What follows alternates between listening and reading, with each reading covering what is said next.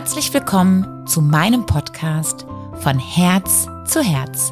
Mein Name ist Rebecca, ich bin psychologische Beraterin und dein größter Fan, weil ich dich bitte, erzähl mir deine Geschichte.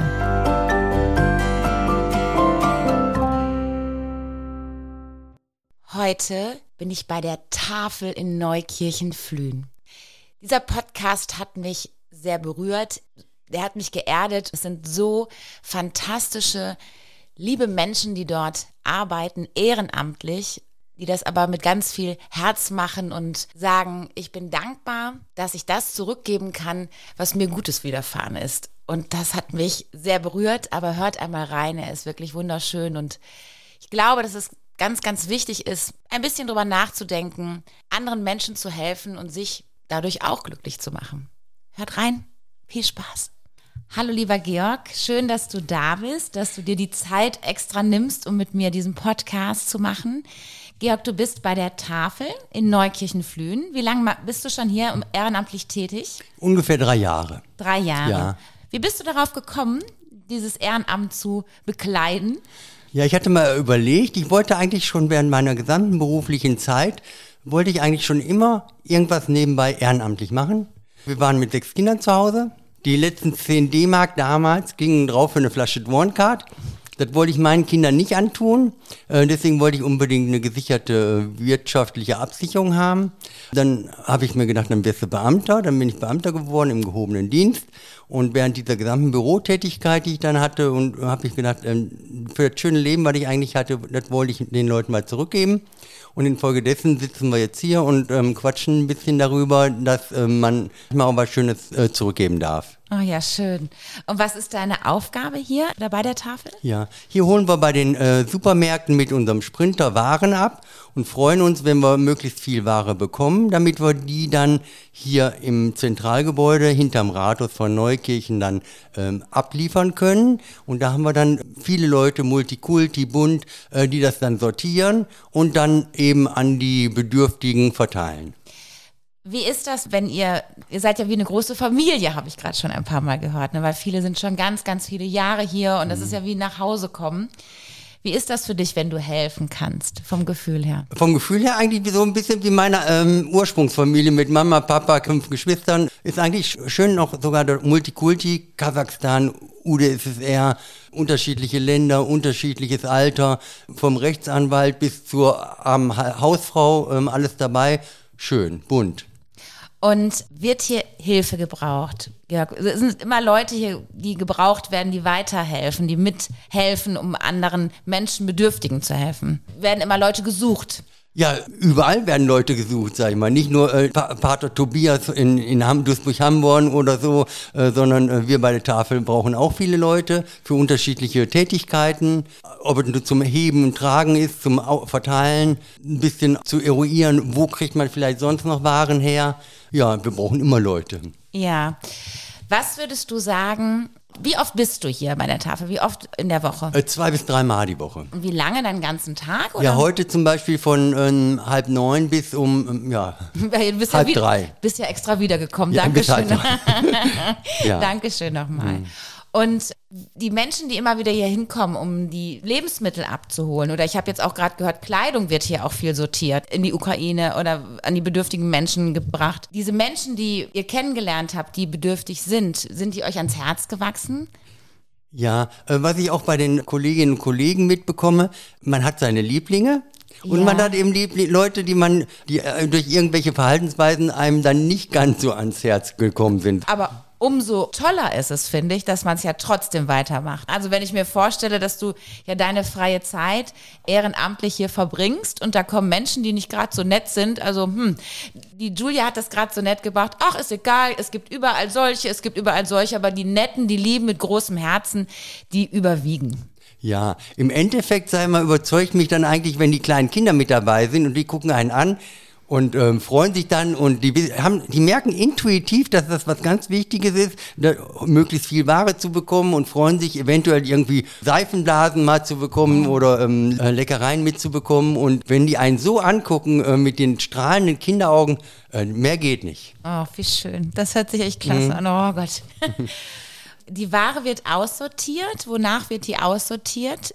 Verfallsdatum oder was? Ja, wir dürfen natürlich nur Ware verteilen, die auch den ähm, einem Mindeststandard entspricht, den Hygienebestimmungen, äh, Lebensmittelrichtlinien. Andere Sachen verteilen wir nicht.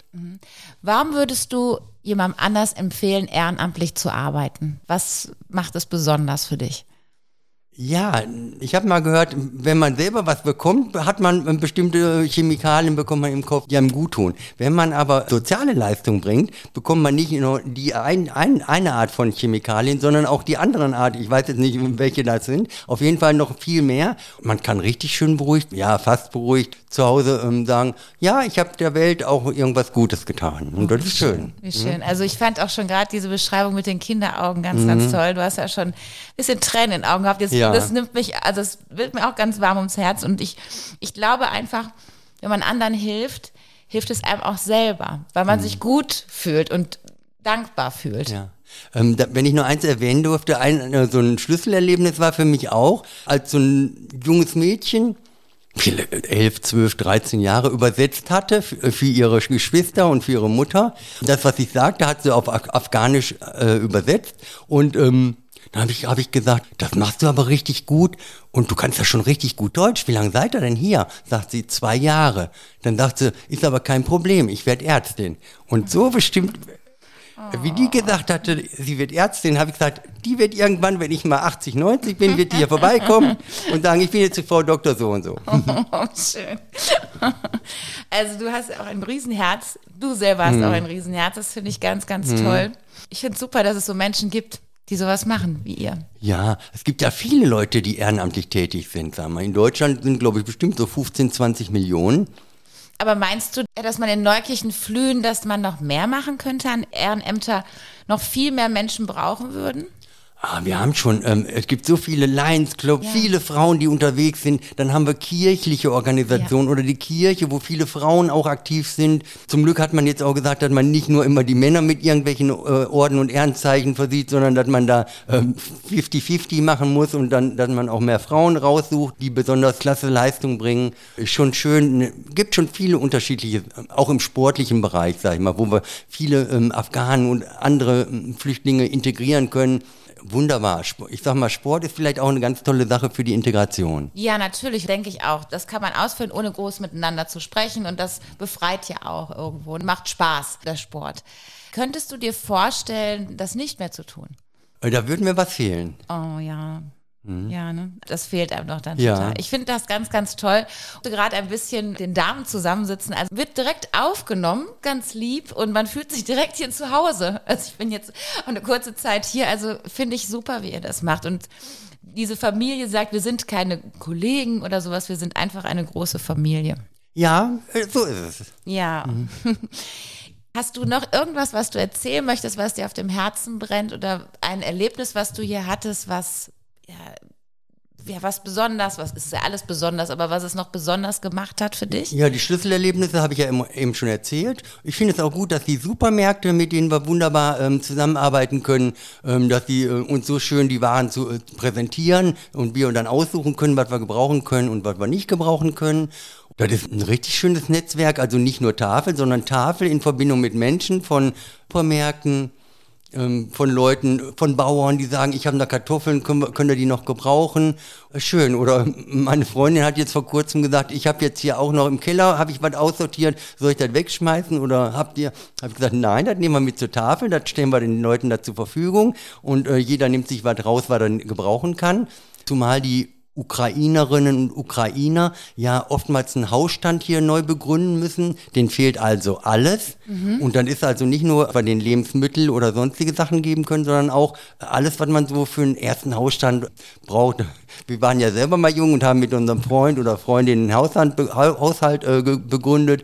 Und äh, so geht es den Leuten hier auch. Und die können dann nach und nach eben von der Wertigkeit her äh, sich verbessern, aber dass sie erstmal überhaupt was haben. Ja, super. Mhm. Ist es so, dass man auch selber Dinge hier hinbringen darf? Ich jetzt sage, ich habe irgendwas, was ich nicht mehr brauche, das kann man ruhig hier hinbringen. Genau, alles, was normale Menschen, was, was normale ja, Menschen, ne? Im Haus, alles möglich. Ja, was migrierte, ähm, zu migrierende Menschen, ähm, wenn die hier hinkommen, die haben nichts und die freuen sich über alles. Mhm.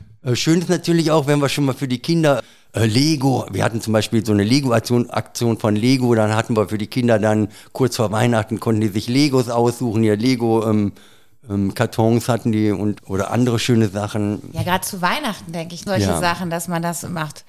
Finde ich ganz toll. Also Aufruf wirklich an jeden, nichts wegschmeißen, aber Dinge, die, die man einfach selber nicht mehr braucht, Mhm. einfach mal erfragen, könnt ihr das hier gebrauchen, könnt ihr das abgeben für Bedürftige. Finde ich ganz toll.